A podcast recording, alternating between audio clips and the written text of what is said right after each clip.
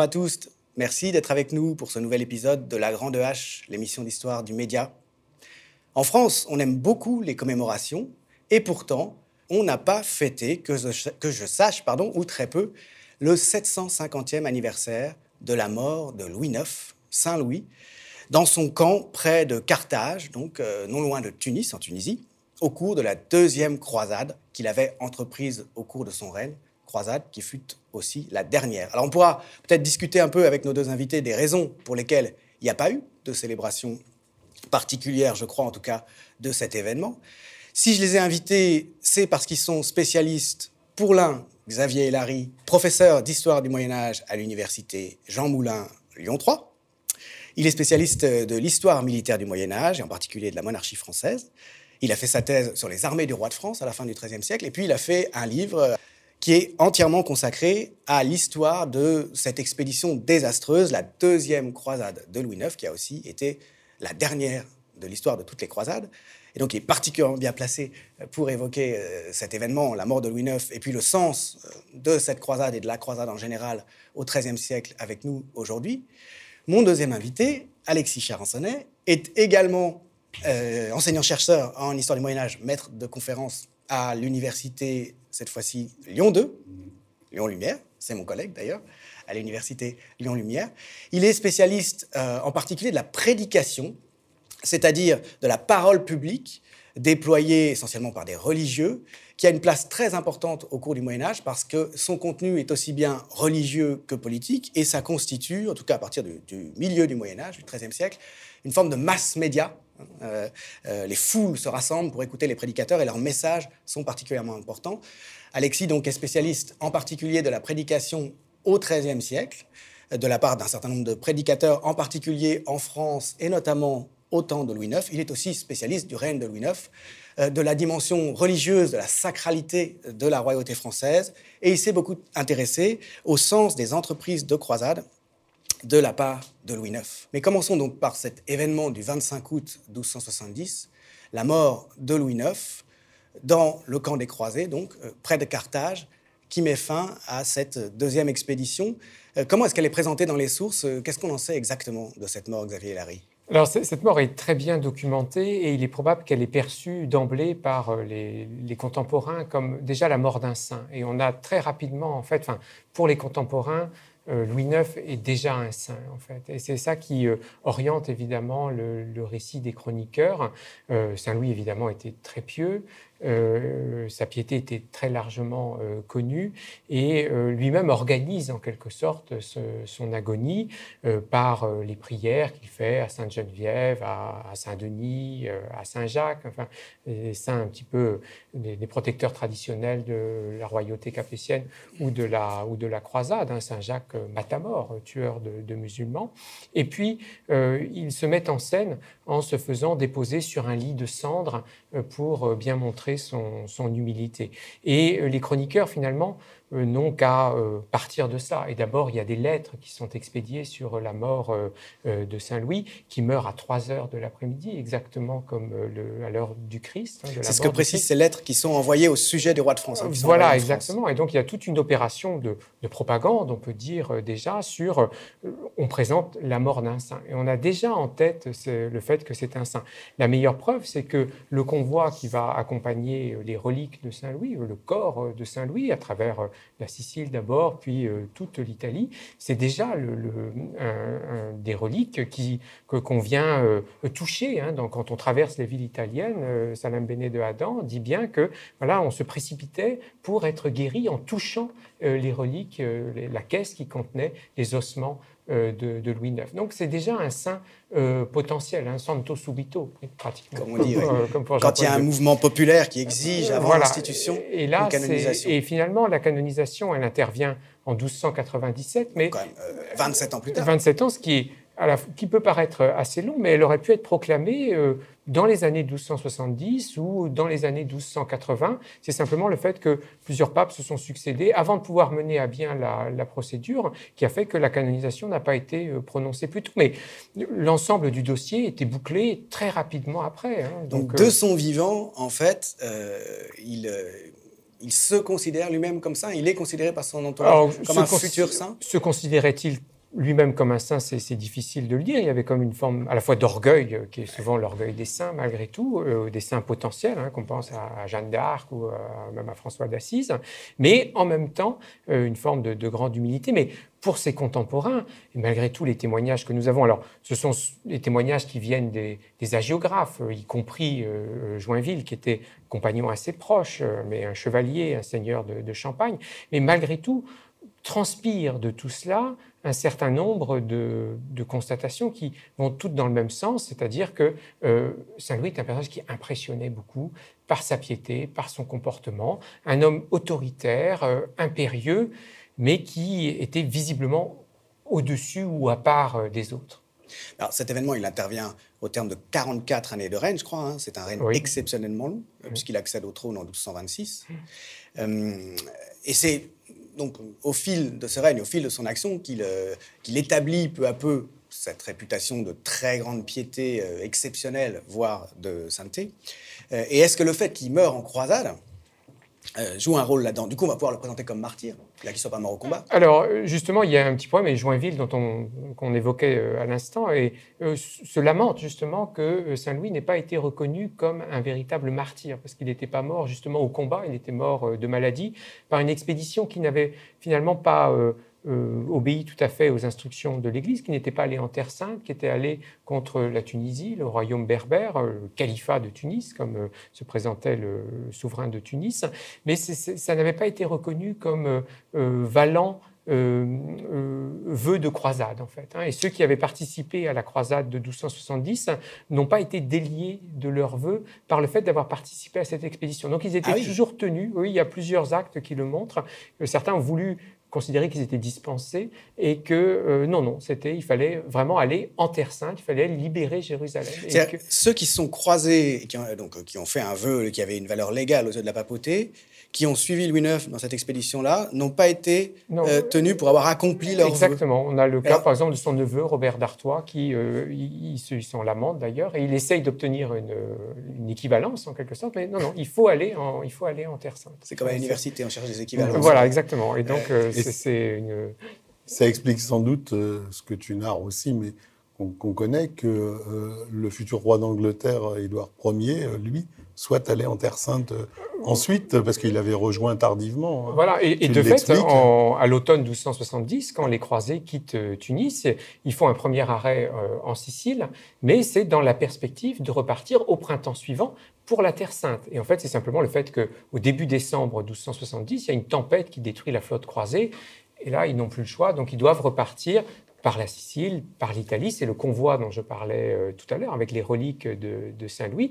Mais euh, finalement, ils n'étaient pas déliés de leurs vœux. Et, qu'est-ce qui était la tête de cette euh, expédition prolongée, donc malgré la mort de Louis IX C'était son fils, Philippe III alors oui, oui, c'était son fils. Et puis il y avait aussi Charles d'Anjou, donc euh, le frère, euh, de Saint-Louis. Il y avait donc le neveu de Saint-Louis, qui était le roi d'Angleterre, euh, Édouard Ier, qui a rejoint tardivement la croisade et avec un contingent assez réduit, mais qui n'était pas inexistant. Et une partie d'ailleurs, au printemps 1271, avec Édouard Ier, avec des chevaliers comme Érard de Valérie par exemple, sont partis en, Terre Sainte et ont séjourné pendant quelques mois ou quelques années en Terre Sainte pour accomplir vraiment leurs vœux. Mais cette croisade c'est ce qui on dit c'est la dernière croisade. Cette numérotation, évidemment, elle provient du 19e siècle. Et les contemporains n'ont pas... Quel numéro? C'est la huitième. les, contemporains n'ont pas, euh, ne, voyaient pas les choses ainsi. Et de fait, euh, Philippe III, le fils de Saint-Louis, a plusieurs projets de croisade. Euh, Philippe le Bel aussi, Philippe VI aussi, Jean le Bon. Jean le Bon, en plein milieu de la guerre de Cent Ans, va à Avignon pour recevoir la croix des, des, mains du pape Urbain V. Donc la croisade se continue encore longtemps, mais c'est la dernière croisade de notre point, de vue des historiens, parce que c'est une croisade qui est euh, conduite par un souverain avec des moyens très importants, et surtout c'est une croisade générale. On distingue finalement les, croisades générales de ce qu'on appelle les passages particuliers, mmh. des, petites expéditions. Et là, c'est une croisade générale avec des moyens très importants, tout le royaume qui a été mobilisé quand même pendant plusieurs années, des ressources très considérables. Et en fait, euh, c'est pour ça qu'on appelle ça la dernière croisade. On parle de passage hein, très souvent. De passage. Dans les textes, c'est un terme qui apparaît aujourd'hui assez poétique pour désigner euh, la croisade. Mm. Je voudrais qu'on revienne après euh, sur euh, la place du passage dans, dans l'imaginaire de l'Occident pendant des siècles encore, hein. et puis sur son rôle aussi dans, dans, le développement politique et administratif des États. Tu commençais à en parler un petit peu, mais avant, je voudrais quand même qu'on revienne sur le choix qu'a fait Louis IX dont on voit bien dans ton livre qu'il a été très controversé de son vivant, de faire cette deuxième croisade. Euh, son entourage a commencé par Joinville, euh, dont on a un témoignage extraordinaire sur la vie du roi, euh, avec donc l'ouvrage qui est écrit autour de 1310, 1314, hein, La vie de Saint-Louis.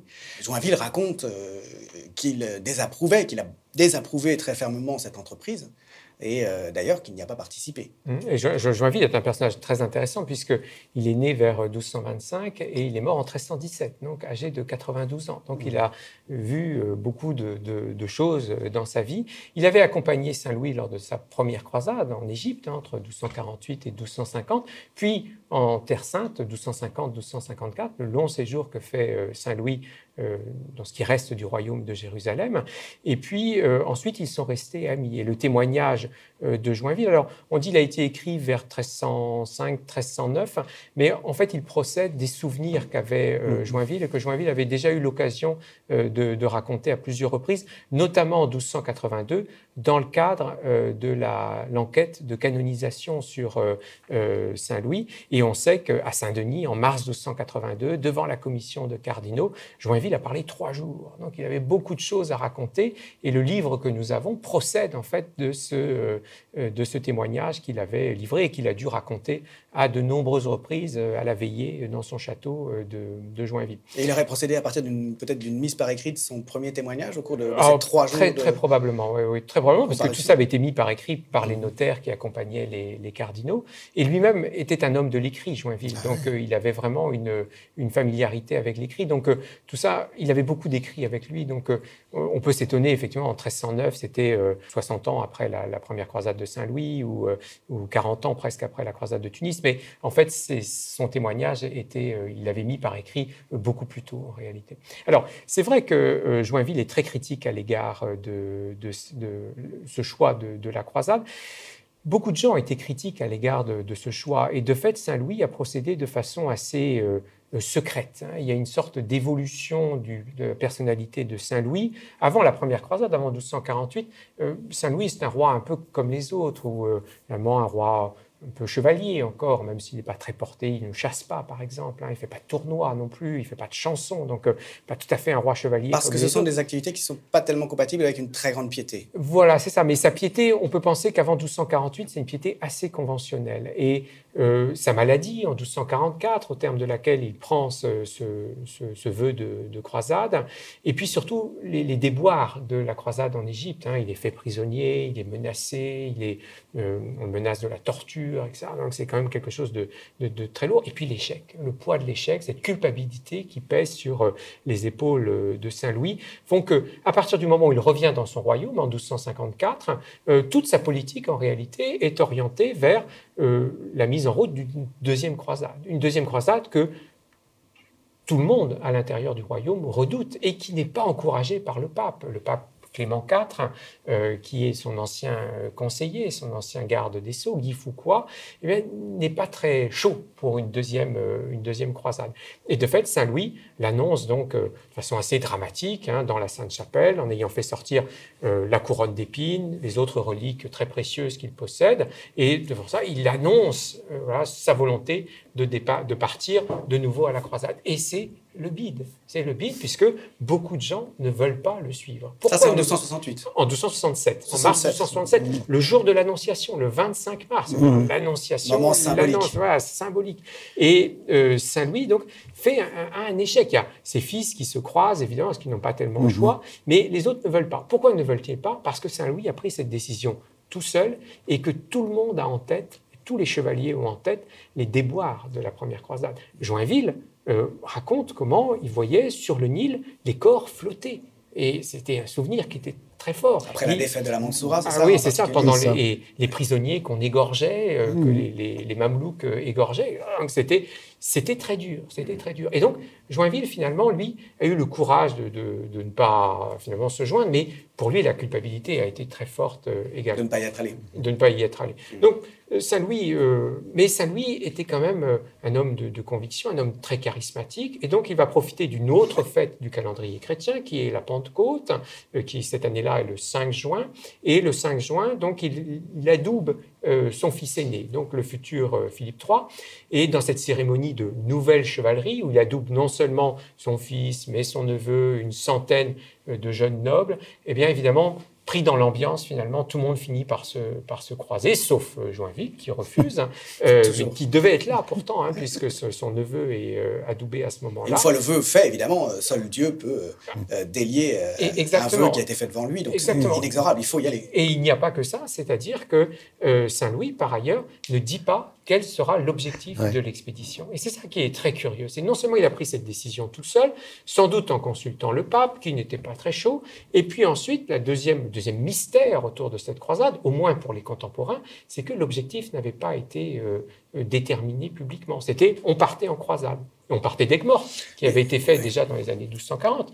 Mais finalement, on ne savait pas très bien où on allait. Aigues-Mortes, c'est le port qui a été euh, ménagé spécifiquement pour préparer le premier départ en croisade en 1248. Exactement. Et donc, il y a des murs encore extraordinaires. Oui, ah, c'était une ville médiévale magnifique qui a été dans une large mesure fondée par, par, par Ah oui, mhm. complètement. Et il y avait une espèce de port avant, mais ça a été de, de, très grands frais, de, un investissement considérable euh, de la part de, Saint-Louis. Et c'était le port d'où on partait à la croisade. C'était le mhm. seul point que tenaient à cette époque-là les Capétiens sur le littoral méditerranéen. Il n'y avait pas de débouché. Euh, il n'y avait pas, parce que le, territoire royal sur la Méditerranée. c'était le comté de, Toulouse, Narbonne, ça c'était dans le comté de Toulouse. Et de l'autre côté du Rhône, c'était le, comté de Provence, qui est Donc, dans l'Empire.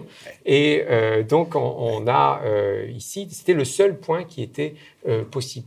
Et donc, il y a quand même ici, pendant plusieurs années, entre 1267 et 1270, il y a cette volonté très forte de la part de Saint-Louis d'organiser cette, cette croisade. pourquoi est-ce que l'objectif euh, c'est pas naturellement Jérusalem. C'est quand même censé être, euh, depuis la première croisade et son succès en 1099, la prise de Jérusalem, le 15 juillet 1099, euh, l'objectif naturel d'une croisade. Oui, mais alors, d'une part, en, 1248, Saint-Louis avait attaqué l'Égypte. Et déjà, la cinquième croisade avait attaqué aussi en 1217, avait attaqué l'Égypte, parce que l'Égypte, c'était la principale puissance. C'est là où il y avait donc les descendants de, Saladin, puis ensuite les Mamelouks, hein, ces esclaves mhm. soldats à partir de, de 1250. donc, c'était la principale puissance du monde arabo musulmans. Et on pensait que en obtenant euh, euh, en, battant les, Mamelouks ou les Égyptiens, euh, on pouvait finalement abattre, abattre l'islam. Et de fait, ça marche, puisque lors de la première croisade, pour le coup, coup d'éclat, la ville de Damiette, le port de Damiette, très important sur la côte égyptienne, est pris par les croisés. Et le sultan d'Égypte propose à ce moment-là d'échanger Damiette contre Jérusalem en 1248. En 1248 ou 1249, puisque c'est à ce moment-là que Damiette est prise. Mais, et ça aurait changé le, cours des choses, puisque Saint-Louis, à partir de ce moment-là, aurait pu obtenir euh, Jérusalem en restituant euh, Damiette donc c'était euh, voilà. Et donc et alors ce qui, ce qui est mystérieux, je ne sais pas si on peut en parler maintenant, c'est le choix de Tunis, euh, puisque le calife de Tunis, euh, donc il se prétendait calife, hein, il y avait plusieurs califes à ce moment-là. Les califes sont les les, successeurs du prophète. Normalement il y en a qu'un.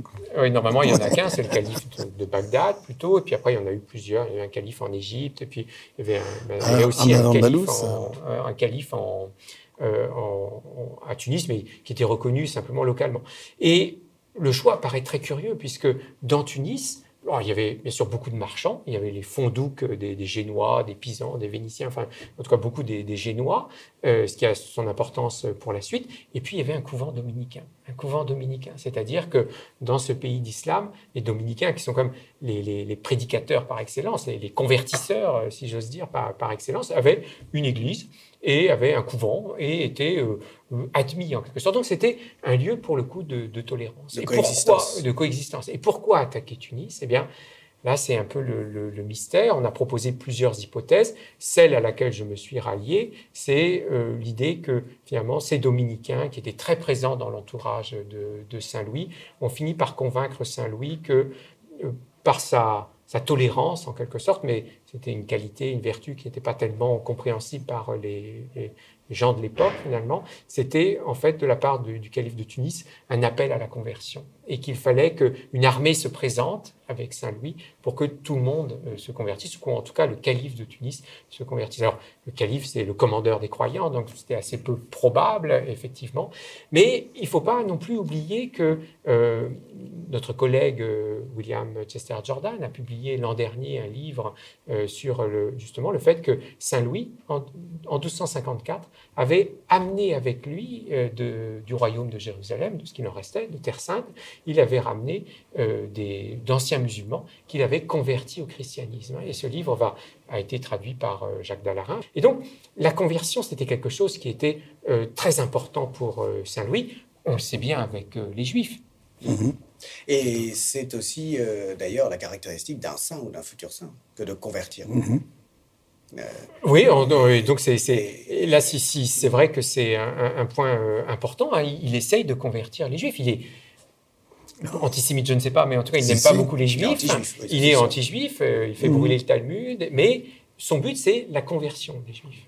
Et donc, c'est euh, le baptême. Et pour lui, convertir les juifs, convertir les musulmans. Donc, euh, finalement, c'est ce qui explique probablement, sans qu'on sache pourquoi, mais ce qui est très curieux quand même, c'est que nous nous interrogeons, et les historiens s'interrogent depuis le 19e siècle sur le choix de Tunis, mais en définitive, les contemporains, c'est ça qui est le plus curieux, se demandent pourquoi. Et les agiographes de Saint-Louis, ceux, Geoffroy de Beaulieu, Guillaume de Chartres, se disent, mais pourquoi est-ce qu'il a choisi euh, euh, Tunis? Et les contemporains. C'est pour ça, ce qu'on disait tout à l'heure, l'Église n'a pas reconnu comme euh, légitime cette expédition. en tout cas, ne, elle ne vaut pas croisade. Elle ne vaut pas croisade en Terre Sainte. La, croisade, c'est contre la Terre Sainte, c'est pas mmh. contre le, le, calife de Tunis. Alors, si on revient sur le fait que cette seconde croisade, en quelque sorte, est une affaire personnelle de Louis IX. Tu as fait un, peu allusion à cette situation. C'est-à-dire qu'après l'échec euh, de la première croisade, il garde en tête euh, qu'il a une revanche à prendre, en quelque sorte. Euh, ça participe de l'idée qu'il se fait de lui-même comme roi très chrétien, sans doute. Et il garde donc à l'esprit, jusqu'à passer à l'acte à partir de 1267, la nécessité de, cette nouvelle expédition, même si il, est peu, il est peu suivi. Si on revient maintenant, euh, finalement, aux origines de cette vocation de croiser, c'est-à-dire à, la première croisade qui a déjà été évoquée un petit peu en 1248, euh, qu'il lance après une maladie, donc après avoir fait un vœu euh, au cours d'une maladie dont il craint qu'elle l'emporte, hein, c'est ça? Oui, C'est raconté de façon tout à fait dramatique, puisqu'on lui a déjà euh, mis le, drap sur le, visage, il est mort déjà, et puis paf, il se, réveille. Il, je vais me croiser, et là, il, ressuscite. Et, sa mère, la terrible Blanche de Castille, dit ben, J'aurais préféré qu'il meure. Euh, plutôt que d'aller en croisade. Ah, plutôt qu'il parte. Euh, ah, Elle réputée bigote, ben oui, parce qu'il laissait le royaume. Et puis il, l'a laissé elle. il est parti vrai, pour lui échapper. Il quittait sa maman. Alors donc ta thèse, c'est qu'il serait parti en croisade pour échapper à sa mère. Ah mais c'est largement admis comme thèse. D'accord, donc c'est vraiment Freud au XIIIe siècle. c'est ça. Ah c'est parce que Joinville raconte ça très bien. Il dit voilà, c'est euh, quand euh, arrive en Terre Sainte la nouvelle que Blanche de Castille est, morte, euh, Saint-Louis est complètement effondré. Il reste pendant trois jours. Puis ensuite il appelle Joinville et Joinville qui est pas très empathique, hein, lui dit mais fallait bien qu'elle meure. Donc euh, voilà, il, était pas, il fallait bien qu'elle meure. Ça, c'est pendant la première croisade. il apprend alors qu'il est en Égypte. Voilà, en Terre Sainte. Alors qu'il est en Terre Sainte après l'échec de la croisade d'Égypte. Il va faire un peu de tourisme. Euh, après son échec en Égypte, il est libéré, il va faire un, peu de tourisme, mais non armé, euh, un pèlerinage en Terre Sainte. Et c'est là qu'il apprend la, mort de sa mère. Et d'ailleurs, c'est un très beau passage parce que Joinville, alors dans Joinville, hein, parce que Joinville distingue bien le, le chagrin privé du deuil public, quoi puisque un chrétien ne doit pas spécialement s'émouvoir du fait que sa mère euh, est, décédée. normalement, voilà, ça n'est qu'un passage. Et, donc, on voit bien qu'en public, euh, il n'affiche pas du tout euh, ses émotions, hein, pour parler comme on dit aujourd'hui. Et puis, c'est vraiment en privé, avec Joinville lui-même, hein, qui se présente là comme vraiment l'ultime confident. Hein. Et puis, avec le légat, hein, que il s'effondre complètement. Là, il s'effondre complètement. Là, là, affecter ses émotions, ses affects, comme Mais alors, même euh, si, si, on parle du point de vue de l'histoire personnelle de, Louis IX, qui effectivement se trouve orphelin de père très tôt, puisque son père Louis VIII meurt de manière prématurée dans la trentaine, mhm. au retour d'une croisade aussi d'ailleurs, eh, en revenant de la croisade contre les Albigeois, une croisade mhm. intérieure contre les, supposés hérétiques du comté de Toulouse. Il se retrouve donc orphelin alors qu'il a 12 ans, c'est ça, en 1226, mhm. avec une mère donc qui va être régente et qui est une espagnole de très forte personnalité, comme, tu disais, extrêmement pieuse.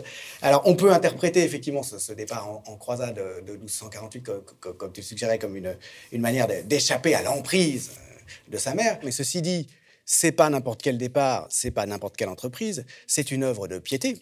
Euh, qui est quand même euh, assez extraordinaire pour un roi, malgré tout, même s'il y a eu d'autres rois qui sont partis en croisade. au préalable, il faut noter que c'est un aïeux de, de Louis IX qui, le premier comme roi est parti en croisade, c'est-à-dire que les premières croisades ne sont pas faites par des rois, hein, ce n'est mhm. pas le rôle des rois, mhm. c'est Louis VII, euh, roi particulièrement pieux au, XIIe siècle, euh, qui euh, défraye un peu la chronique en décidant de se croiser pour se faire pardonner lui aussi un certain nombre de péchés peut-être, et qui oblige du coup les autres rois pour ne pas d'Occident pour ne pas être en reste à y aller. Je veux dire, le fait qu'en 1248 il décide de faire ce choix-là, c'est aussi euh, euh, une manière de se conformer quand même au projet que sa mère avait peut-être pour lui, c'est-à-dire d'être un roi extrêmement pieux, voire un modèle euh, oui, sûrement, et parce qu'il y, a aussi il y a la double tradition finalement. On voit la tradition capétienne. Il y a euh, Louis VII, euh, il y a Philippe Auguste, il y a Louis VIII. Donc tous les rois capétiens sont comme son partis père, en croisade. père, à partir de Louis VII. Donc c'est comme clair. Mais il y a aussi du côté de Blanche de Castille, les rois de Castille ils sont quand même des, des rois croisés beaucoup plus à la limite des rois que les, les, capétiens parce qu'ils sont Pour la Reconquista. dans la Reconquista. Ils sont donc la tradition de croisade, elle est là aussi. Donc, mhm. euh, il y a bien sûr une dimension personnelle qui est un peu anecdotique vis-à-vis de, Blanche de Cassis. Il ne faut pas, on n'est pas aller trop loin peut-être euh, dans, cette direction-là. on est à une époque où c'est les dynasties qui décident, donc finalement les, affaires personnelles ont beaucoup d'impact. Voilà, oui, oui c'est certain. Puis malgré tout, personnelles de, de l'aristocratie. C'est pas nous qui fantasmons. Là, c'est quand même donné par des, il y a, chez Joinville, il y a quand même des, épisodes qui sont euh, caractéristiques d'une mère abusive de la part de, Blanche de Castille. Donc là, il n'y a pas de, il n'y a pas tellement de, doute. Mais bon, disons qu'il y a aussi un projet politique. un projet politique. Et euh, Saint-Louis euh, c'est son cheminement aussi qu'on voit assez bien de ce roi chevalier des années 1230-1240 euh, qui évolue quand même vers une piété de, plus en plus forte et qui bascule après son retour. Euh, tous les hagiographes notent bien qu'il ne s'habille plus que de vêtements sombres, mmh. il refuse de, d'avoir, de, de choisir ses plats, d'avoir que ça ait le moindre goût finalement, et il, vit vraiment là dans une forme de piété. Il se mortifie. Il se mortifie. Alors d'une part, euh, euh, il, subit des sermons euh, qui sont très longs, et il, aime beaucoup ça. les offices sont très longs, même les hagiographes disent que c'était trop long. Donc c'était quand même bon. c'était quand même des dominicains qui écrivaient ou des franciscains, donc c'était quand même des, spécialistes. Eux-mêmes disent que c'est trop long. Il avait une passion pour la religion. Une passion pour la religion, mais qui va jusqu'à la mortification personnelle, puisque en secret, il se fait fouetter euh, le vendredi pour l'expiation euh, de, ses péchés. Mais en secret, et c'est raconté uniquement après par euh, les hagiographes, évidemment, donc dans, cette perspective un petit peu de... donc il y a, cette... en de ça, il se conforme à des modèles, quand même. Euh, oui, mais des modèles qui ne sont pas ceux des Capétiens. Ils les dépassent. Et puisqu'il y a aussi le fait... C'est pas, pas des modèles de rois. C'est pas, des modèles de rois. Il y a aussi le fait qu'il lave les pieds des, pauvres le jeudi saint, ce qu'on appelle le mandé. Ce qui, pour un aristocrate, est scandaleux. alors que, tous vont faire après, hein, mais euh, que les autres ne faisaient pas euh, forcément avant. C'était, on faisait ça, je crois, chez, chez les moines ou aussi chez les Templiers, mais finalement, chez les rois, c'était... C'est un rituel monastique, c'est pas du tout un rituel d'humiliation. Et en même temps, là, c'est le roi qui s'identifie au Christ. De même que Saint Louis va voir les lépreux, etc., qui nourrit les lépreux, hein, il leur donne la nourriture. toutes les descriptions sur les lépreux qui ne peuvent pas manger, dont le corps est horrible, etc. Donc il y a cette dimension-là, très charnelle finalement, euh, mais qui identifie euh, Saint Louis, le roi de France, au Christ. Voilà, ce christomimétisme, hein, c'était à ça que je pensais aussi mhm. euh, en, parlant de modèle euh, auquel il se conforme. Il y a un certain nombre d'éléments que tu as avancés qui se rattachent à ça. Bon, déjà, sa mort euh, à la même heure que, le Christ, hein, euh, à 3 heures de l'après-midi. cette Sainte-Chapelle dont tu as parlé, qu'il a fait construire ce, joyau qu'on peut encore voir intact sur l'île de la Cité à Paris. cet édifice gothique somptueux qu'il a fait construire pour abriter les reliques de la passion du Christ, c'est-à-dire sa mort sur la croix, et en particulier l'épine, la couronne d'épines, pardon, du Christ qu'il a racheté euh, aux Vénitiens, qu'il a tenu en gage des gens de Constantinople, à Grand Prix qu'il a, fait venir à, Paris. Euh, cette dévotion qu'il a donc particulière pour euh, ces attributs du Christ au moment de sa mort, ça va de pair quand même avec cette imitation christique, comme on disait en latin, cette imitation du Christ qu'il adopte quitte à être en rupture euh, avec les modèles de, disons, euh, de, superbe, de, fierté aristocratique, euh, et avec les autres modèles de royauté. S'auto-humilier comme il le fait, on disait, c'est ce que font les gens qui recherchent la vie de perfection et, l'imitation du Christ, soit dans les cloîtres, les moines, soit comme religieux mendiants, mm. soit comme... soit comme les franciscains. Donc là, il, il y a quelque chose de nouveau, de spécifique, et ça renvoie aussi au fait que le Christ est roi quand même euh, dans la tradition euh, du Nouveau Testament. Mhm. Enfin, la papauté a beaucoup développé cette idée de la royauté du Christ, euh, évidemment à son propre compte, puisque les papes sont les vicaires du Christ, mhm. et s'ils sont les vicaires du roi des rois, ils ont en définitive une, fonction politique supérieure. Louis IX va être pleinement en phase, en apparence en tout cas, avec cette thématique christique, du vicariat christique, qui est, celui de, qui est celle de la théocratie pontificale, des papes de l'époque, qui sont des grands acteurs de la politique européenne. Je, crois que tu as raison d'insister sur la, nouveauté, parce que finalement, Saint-Louis est une figure familière pour nous. On, mm. connaît bien à travers euh, les récits des, des qui sont comme, qu'on pense au, Saint-Louis rendant la justice sous son chêne, mais ça cache un roi peu... Sage. Ouais, un roi sage, un roi mm-hmm. justicier, un roi juste. Euh, mais Ouais, c'est vrai qu'il faut insister sur la nouveauté finalement de, de, Saint-Louis et que après c'est devenu un modèle et tous les rois, y compris les Bourbons, ont essayé un peu de copier euh, Saint-Louis jusqu'à un certain point. Euh, mais euh, il y a une forme de nouveauté dans ses pratiques et dans, dans, dans sa, sa, religiosité et qui a déstabilisé un petit peu les, les, contemporains. On a des témoignages quand même disant que une, une, dame qui, sur son passage, aurait dit de Saint-Louis qu'il était le roi des, des c'est-à-dire le mm. roi des ordres mendiants, et qui n'était mm. pas, il n'était pas le, le, bon roi. Et euh, Joinville, au contraire, dit, mais quand même, quand il y avait des... C'est vrai qu'en temps normal, il s'habillait toujours en noir, à partir du moment où il est rentré de croisade en 1254, mais que quand même, dans les grands moments, dans les grandes fêtes de la, de, dans le cérémonial capétien, quand il avait à, apparaître en roi, eh bien, il s'habillait quand même en roi. Donc, euh, il avait... C'est un peu curieux, qu'il y avait cette très grande humilité, et puis en même temps, ce respect euh, de, de ce qui doit être l'apparat royal, en quelque sorte un petit un petit ajout, pas, un commentaire, à propos de la, femme parisienne qui lui aurait, euh, voilà, qui l'aurait euh, dénoncé. Elle s'arrête, comme roi des mendiants. Je crois que c'est dans le cadre de la querelle des mendiants et des séculiers, ce qu'on appelle, après leur tour de croisade, où Saint-Louis, euh, donc c'est une querelle qui est née à l'Université de Paris, ou sur deux modèles, hein, au départ sur les, les questions d'enseignement. Est-ce que les mendiants ont le droit d'occuper des chaires d'enseignement, eux qui travaillent gratuitement? C'est ça le, cœur au départ. Hein. Et tout ça pour dire qu'il y a un porte-parole des séculiers, euh, euh, Guillaume de Saint-Amour, qui prend à partie dans ses sermons publiquement le roi. En plus, c'est un, débat public quand même qui se pose dans Paris. Et, donc Saint-Louis lui défend les mendiants. Et, c'est d'ailleurs lui qui euh, va exiler un Guillaume de Saint-Amour dans son village.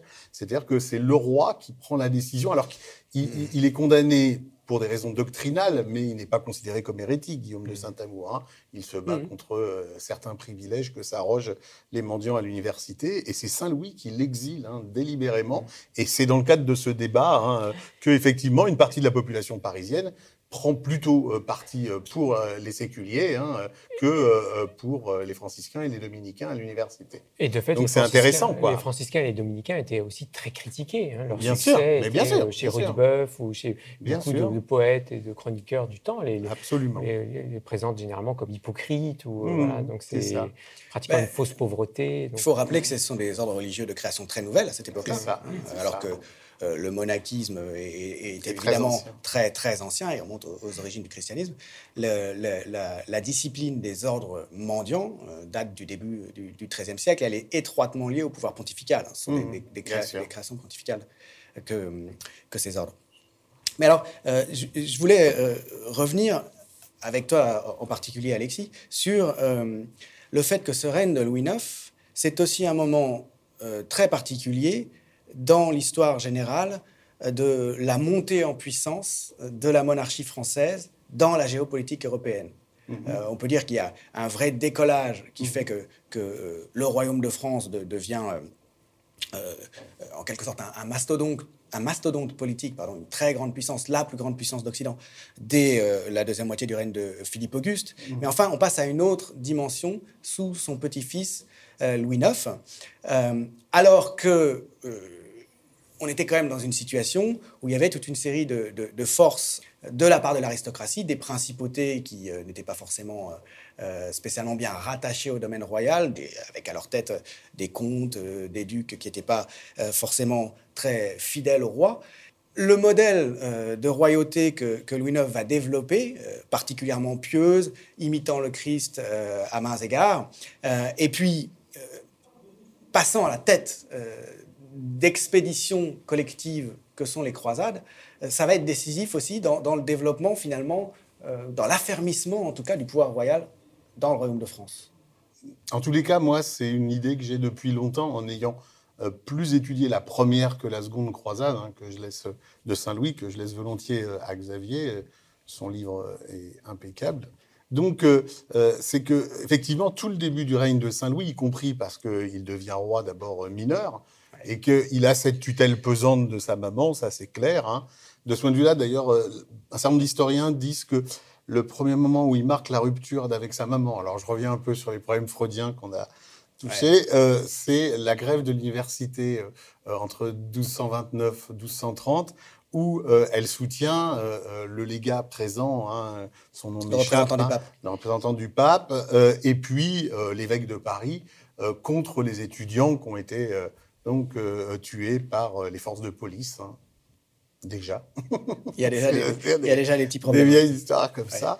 Euh, et, et, donc là, Saint-Louis, lui, euh, prend le parti ouvertement euh, des étudiants de l'université, sans doute avec la conscience politique que l'université est un, un, pilier de son royaume, hein, un récent pilier, mais un pilier, et qu'il n'a absolument pas intérêt à se mettre à dos ces gens-là. Et, et, donc là, c'était juste pour dater. Donc il y a comme ça plusieurs moments où il semble que Saint-Louis ait effectivement voulu s'émanciper de cette très pesant de tutelle royale. Mais par contre, euh, euh, s'il arrive à sortir peut-être des griffes dès, ce moment-là de sa maman, au tournant début des années 1230, euh, il, est encore confronté à toute une série de révoltes baroniales, hein, où on a à peu près toujours les mêmes, selon des configurations variées, avec très souvent d'ailleurs un lien étroit de ces barons avec l'Angleterre. Mhm. C'est lié soit directement avec des débarquements du souverain anglais, Henri III, hein, alors ça sera surtout le cas pour euh, les, batailles, enfin la, campagne qui, aboutira à Taillebourg. Hein, et, Dans la, fin des années 1230 et début des années 1240. C'est ça. Euh, mais mais il y en a d'autres. Alors euh, sont concernés de très grands personnages, hein, Pierre Mauclerc, donc d'autres encore. Bah, Thibaut de Navarre, moi ce qui m'a toujours aussi frappé, enfin le futur roi de Navarre, Thibaut de Champagne, hein, qui deviendra son gendre et qui à l'époque est très souvent un ennemi. Hein.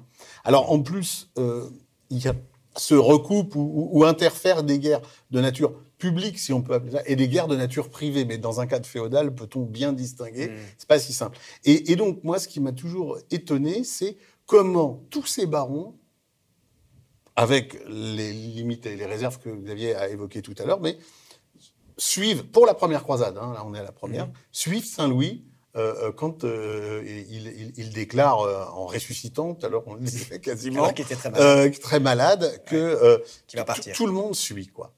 Donc et il crée un projet. Voilà. et moi mon idée c'est qu'il arrive quand même. Alors c'est pas nouveau chez les rois capétiens, effectivement, ils ont initié depuis Louis VII, tu le rappelais, une série de projets. Hein. Pendant longtemps, les croisades ont été des croisades de barons, militairement parlant, plus ou moins soutenues, initiées initié pour la première hein, par des papes. Mmh. Euh, tandis que là, euh, les papes sont pas absents, mais l'initiative revient clairement au roi de France hein, pour Saint-Louis. Euh, et, le pape est là en supplétif, et on, voit même, tu l'as dit, pour la deuxième croisade, un, pape qui le connaît très bien hein, et qui est plutôt réticent, hein, sans doute parce qu'il a d'autres affaires à régler euh, au sein de la chrétienté. Ces révoltes régulières des barons, euh, il faut les rattacher au fait que euh, le pouvoir royal, l'institution royale, n'a pas encore pris à cette époque, complètement en tout cas, les dimensions qui nous sont familières, auxquelles on pense euh, spontanément, qui sont celles d'un État. D'un État, c'est ça. Euh, d'un État centralisé, avec faculté souveraine d'intervenir euh, partout sur le territoire. Soit ça, c'est quelque chose, ce qu'on va appeler l'État moderne, qui prend forme précisément à partir mmh. du XIIIe siècle, mais qui est encore bien loin d'être achevé. Le processus est mmh. encore bien loin d'être achevé. Et les deux principales entraves à ce processus, à cette montée en puissance des États royaux centralisés, ce sont d'une part le pouvoir de l'Église, mhm. hein, euh, qui, elle, euh, euh, a une juridiction universelle, indépendamment des frontières des royaumes, avec le pape au sommet, et ça va donner des conflits très forts entre les États naissants et la papauté, hein, pendant cette période et un peu plus mhm. tard. Et puis, d'autre part, l'aristocratie. Bien sûr jusqu'à la fronde hein, au XVIIe siècle, jusqu'à Condé, jusqu'au devoir de révolte que les grands euh, intégraient dans leur éthique aristocratique si la royauté limitait leurs privilèges, euh, eh bien, il y a autonomie des, pouvoirs seigneuriaux, des grands pouvoirs princiers. Euh, on est au début du processus, on a une époque où encore cette idée est très très vive, hein, mhm. que la royauté n'a pas tout simplement à se, à se, mêler de toute une série de choses internes aux principautés. Et ce que Louis IX va réussir à faire dans une certaine mesure, et, qui peut paraître très moderne rétrospectivement, sans, faire trop de, téléologie, c'est justement euh, créer les conditions de, euh, euh, de cette montée du pouvoir royal, créer les conditions d'une pacification, en tout cas, mmh. Mmh. de l'aristocratie autour de lui. C'est ça le sens, finalement. Autour d'un projet commun, d'un projet idéologique commun. Alors, ce qui m'a en plus toujours convaincu de ça, il y a, ce phénomène de l'arrêt des révoltes. Hein. Les historiens disent souvent, je pense à Jean Richard, de grands historiens, euh, euh, de Saint-Louis, qui ont fait des biographies euh, qui ont daté, hein, que le tournant, c'est la première, un des tournants du règne de Saint-Louis, c'est la première croisade, souvent même le tournant. Hein, et si on suit le raisonnement de Xavier, finalement, compte tenu du fait qu'il revient pour préparer la seconde, ça, ça, serait vrai. On peut peut-être sinon le déplacer, en tous les cas, commencer un peu avant avec ce que tu évoquais, les reliques, quoi.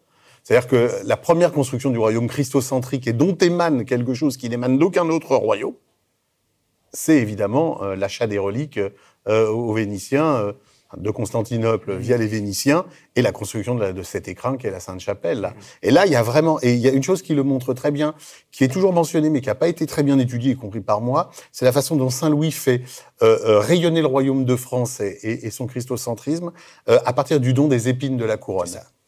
C'est vraiment un acte politico-religieux. Il fait des cadeaux. Hein. Il fait des cadeaux. Il prélève sur la absolument, une épine par-ci, une, épine par-là. et donc, et tout, à des tout à fait. Tout à fait. Et ça devient un modèle puisque euh, le légat de la première croisade de, Châteauroux, dont j'ai beaucoup étudié la prédication et qu'on a dû évoquer euh, en passant, lui aussi, quand il est en Terre Sainte avec Saint-Louis, envoie, euh, notamment à son frère, et notamment pour la chapelle de Neuvy-Saint-Sépulcre en Berry, terre dont il est originaire, hein, de Châteauroux son nom, envoie aussi des épines, alors qu'il s'est procuré, lui semble-t-il, directement on n'a pas trop de détails. Hein.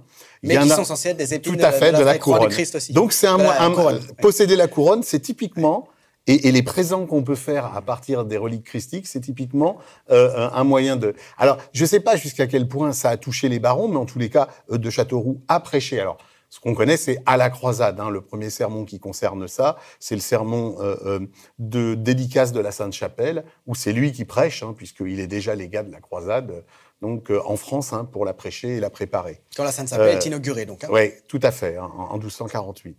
et ça, fait du, souverain capétien, entre tous les souverains, euh, un souverain qui a une dignité religieuse ah, particulière. tout, à fait, moi j'en suis absolument convaincu, et je pense, mais évidemment, c'est toujours étonnant de se dire que un projet de nature qui paraît purement idéologique puisse avoir autant d'emprise, quoi. Donc il faut l'articuler à autre chose. Il faut l'articuler à la fiscalité, il faut l'articuler. Autre chose, c'est qu'il y a quelque chose qu'on n'a pas tellement, sur lequel on n'a pas tellement de documentation ou on n'a pas tellement d'explications. C'est pourquoi pendant longtemps, comme tu le disais, les croisades, c'est avant tout le fait des barons. Hein, c'est les mhm. barons qui font encore la dernière, c'est en 1239, 1240.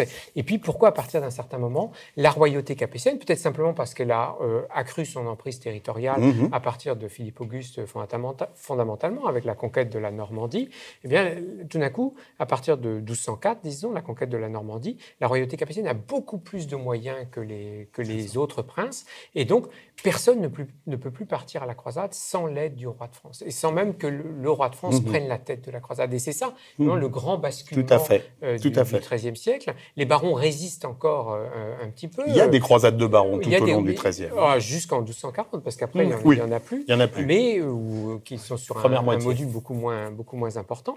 Mais ensuite, il y a vraiment cette prise de monopole mhm. de, sur la croisade par les rois, et notamment par les rois capétiens, qui sont les seuls, en fait, à, à prendre, euh, non pas à prendre la croix, mais à partir en croisade ou à vraiment faire des efforts.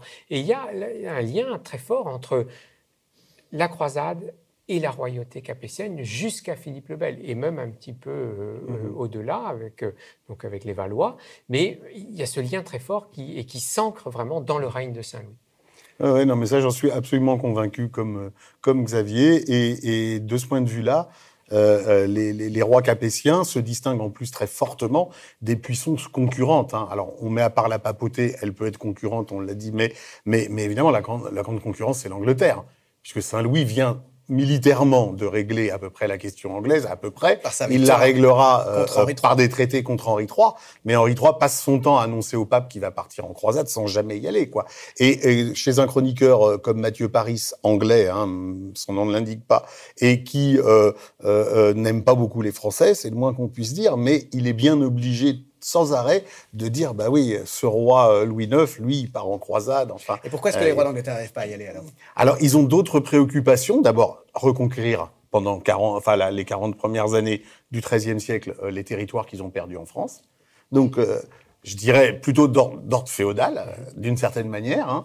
Et puis, euh, euh, la deuxième raison, c'est qu'ensuite, dans la deuxième partie, c'est à eux que les papes, justement, offrent la Sicile dans un premier temps. Ils leur demandent de partir au Voilà. Alors, c'est aussi une croisade, mais c'est pas la croisade et dans Terre Sainte et à Jérusalem. Il y a quand même les îles britanniques, il faut, quand même mettre Et puis, voilà, tu as raison.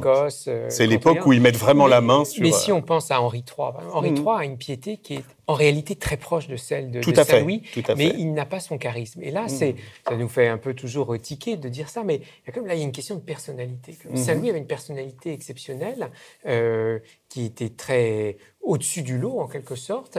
Il a une piété, alors on a dit qu'elle était exceptionnelle, qu'elle était nouvelle, mais malgré tout, Henri III a une piété qui est assez proche de la scène. Il y a une sorte de concurrence hein, avec euh, la, relique du 500. Tente de s'imiter, oui. C'est-à-dire qu'après euh, que. Vas-y, euh, parle-nous un peu de la, les reliques du 500, parce que c'est une belle histoire. C'est les reliques qui sont achetées donc, et qui sont acquises et qui sont montrées à Westminster, hein, si je ne me trompe pas. Et c'est quoi alors?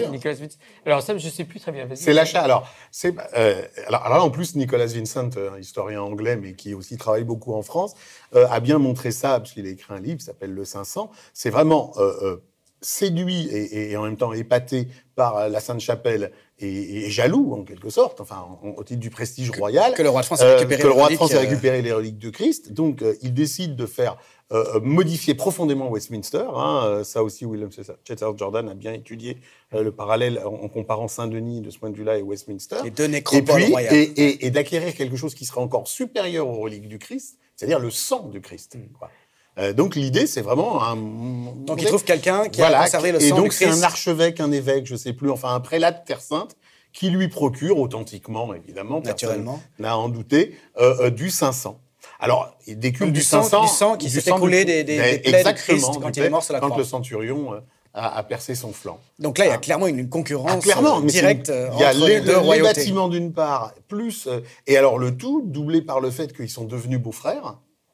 Oui, ils ont des liens de Entre-temps, puisqu'ils ont épousé deux sœurs, les filles euh, de Provence, hein, on va les appeler comme ça, hein, et, donc les, filles du comte de Provence, et, que, euh, euh, comment dire, Henri III est venu à, Paris pour d'ailleurs signer les traités qui vont mettre fin pendant quelques décennies aux guerres franco-anglaises, et qu'il a été clairement épaté, quoi. Mmh.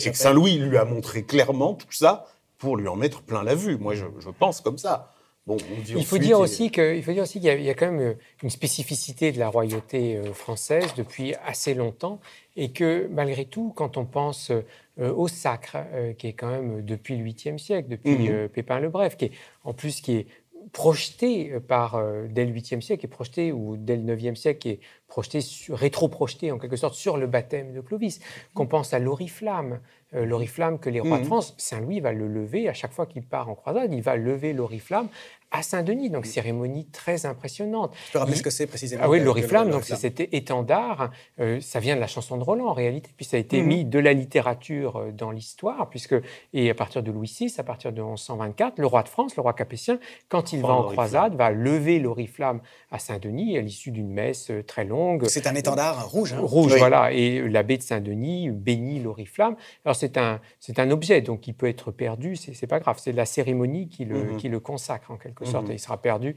à de, à de nombreuses reprises. Mais qu'on pense aussi aux fleurs de lys. Les rois d'Angleterre, quel est leur, leur, leur- leur symbole? C'est, le lion ou le léopard. Léopard. Tandis que pour le roi capétien, c'est euh, la fleur de lys qui est associée à la Vierge, À la Vierge, symbole de, pureté, y compris les couleurs. hein. La fleur de lys est d'or sur fond azur. Et là aussi, ce sont les couleurs de la Vierge.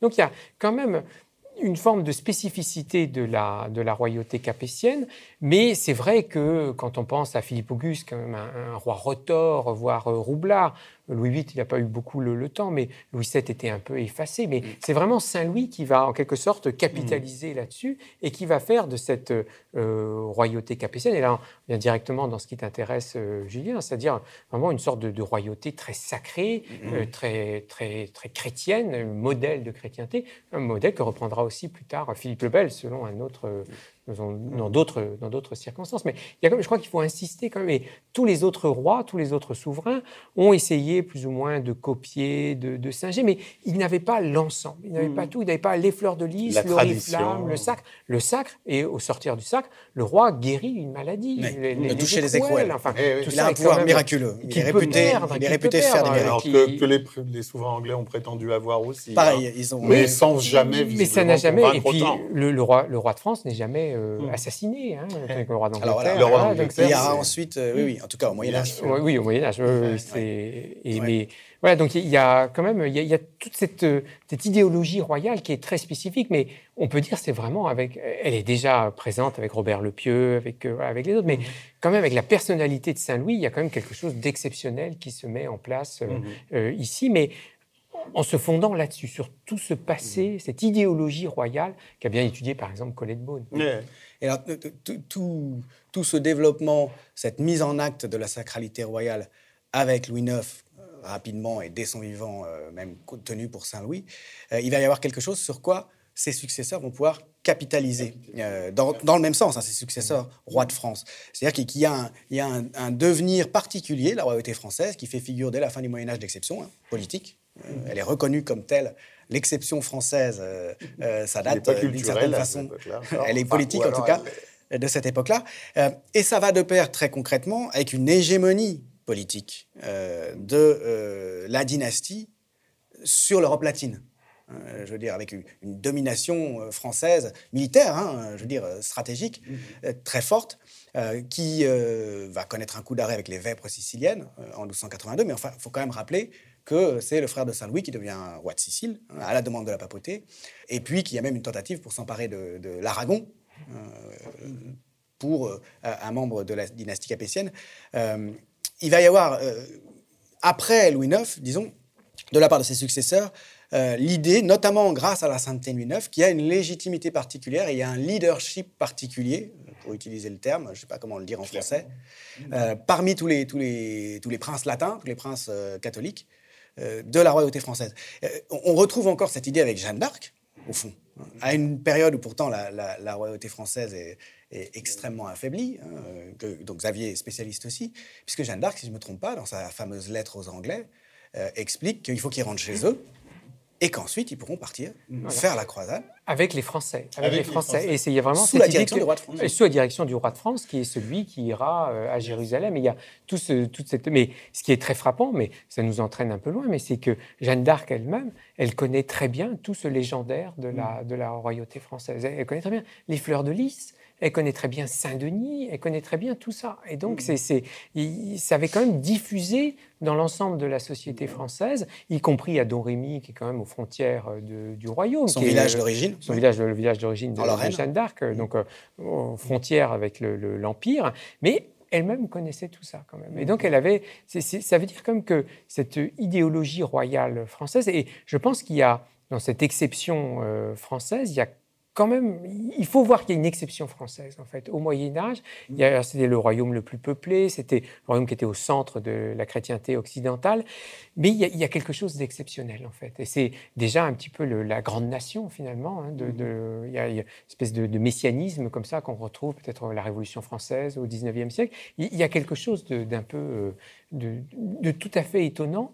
Et euh, quand on compare avec d'autres pays, euh, avec l'Empire, avec euh, l'Italie qui est vraiment très divisée à ce moment-là, et surtout avec l'Angleterre ou avec les royautés espagnoles, on voit quand même il y, a quelque chose. Alors, pas tellement de sentiment national encore, mais en tout cas, il y a un sentiment très fort autour du roi, en fait, une sacralisation très forte autour du roi. Et, de, de, ce point de vue-là, tout à l'heure, je plaisantais avec ça, mais finalement, il y a peut-être aussi une, une, exception culturelle française. J'ai parlé de l'université. Certes, il n'y a pas qu'à Paris qu'il y a une université, mais enfin, la grande université de théologie, elle a un prestige tout à fait particulier. Il ne faut pas oublier que tous les, un certain nombre de papes du XIIIe, de papes théocrates, ont fait leurs études, à commencer par Innocent III, hein, au tournant du XIIe, XIIIe, à Paris, et que c'était même une obligation mhm. pour les fils de l'aristocratie romaine qu'on destinait euh, aux prélatures d'aller faire la théologie à Paris. Quoi. Là, aussi, et d'ailleurs, Saint-Louis, alors c'est ce que je disais tout à l'heure, euh, semble avoir très, très tôt compris.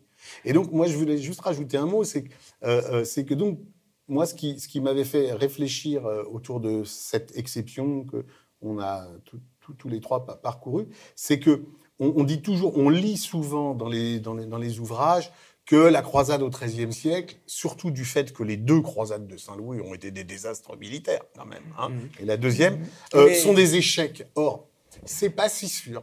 C'est des réussites ah. politiques et symboliques. Voilà, politiquement et symboliquement, et donc ça pose un problème comment fonctionne l'idéologie quoi Ça renvoie à Marx, entre autres, hein, et à l'idéologie allemande. Bon, euh, euh, enfin, par exemple, hein, il y a bien d'autres gens, mais vraiment, ça pose un, vrai problème parce que euh, nous, avec notre regard, et j'ai été frappé en lisant le livre de Xavier parce que la conclusion est terrible, quoi. Mhm. et, sans appel et juste. Hein, mhm. C'est un échec total. échec total, un coup faramineux. Parce qu'en plus, il a fait hyper fallu payer une croisade, euh, une rançon gigantesque lors de la première. Rappelons que plus tard, euh, pour payer celle, euh, le rachat de, de Jean Lebon dont on parlait tout à l'heure, il a fallu créer le franc ensuite, enfin remettre la monnaie d'aplomb. prisonnier pendant la guerre de voilà, pendant la guerre de 100 ans, dans les années 1350, milieu des années 1350. Et, et, là, donc, des dépenses considérables, la construction d'aigues mortes, même si on peut là aussi voir l'avenir. Et, et, pourtant, ça a donné quelque chose. C'était pas bâti sur du sable, mais ça a donné quelque chose et, ça a permis que très tôt, Saint-Louis euh, soit une matière euh, formidable pour les rois. Et, de ce point de vue-là, l'imitation, tu dirais, moderne. Ouais, ouais. Et de ce point de vue-là, lui, il a sans doute amorcé les choses. Tu l'as montré par la mise en scène de sa mort, hein, qui est évidemment voulue. Euh, enfin, me semble-t-il, la manière dont il prend la croix. bon, mais et puis donc aussi pour la Sainte Chapelle, la manière dont il purifie son royaume. Par exemple, lors de la première croisade, il y a une véritable purification du royaume entre 1245 prise de croix et 1248. Mais vraiment au moment mm. du départ. Hein, et après 1254. Avec des lois contre et, et, bien sûr. avec des lois contre le blasphème. Euh, c'est là, par exemple, qu'il fait brûler le, Talmud. Oui, et des lois anti-juives, etc. Et ça se conclut bien à l'université de Paris d'ailleurs avec la sentence du légat, euh, étant présent toute une série de gens, beaucoup de dominicains. Et d'ailleurs, il faudrait vraiment faire l'enquête de tous les gens qui assistent, hein, qui sont en quelque sorte euh, les témoins de la sentence donnée par le légat, euh, qui sont tous des stars de l'université et du clergé de la, France. Donc là, il y, a quelque chose qui, pose un problème euh, à l'historien tel que nous, mais, qui renvoie à cette idée qu'il y a vraiment une exception liée à la personnalité du bonhomme, liée à sa capacité à utiliser les événements, mais parfois aussi à se casser complètement la figure du point de vue de ses entreprises. Et ce, qui est, ce qui est curieux, c'est que Saint-Louis, finalement, a été c'était un rêve solitaire. C'est Georges Duby qui parle d'un grand rêve solitaire.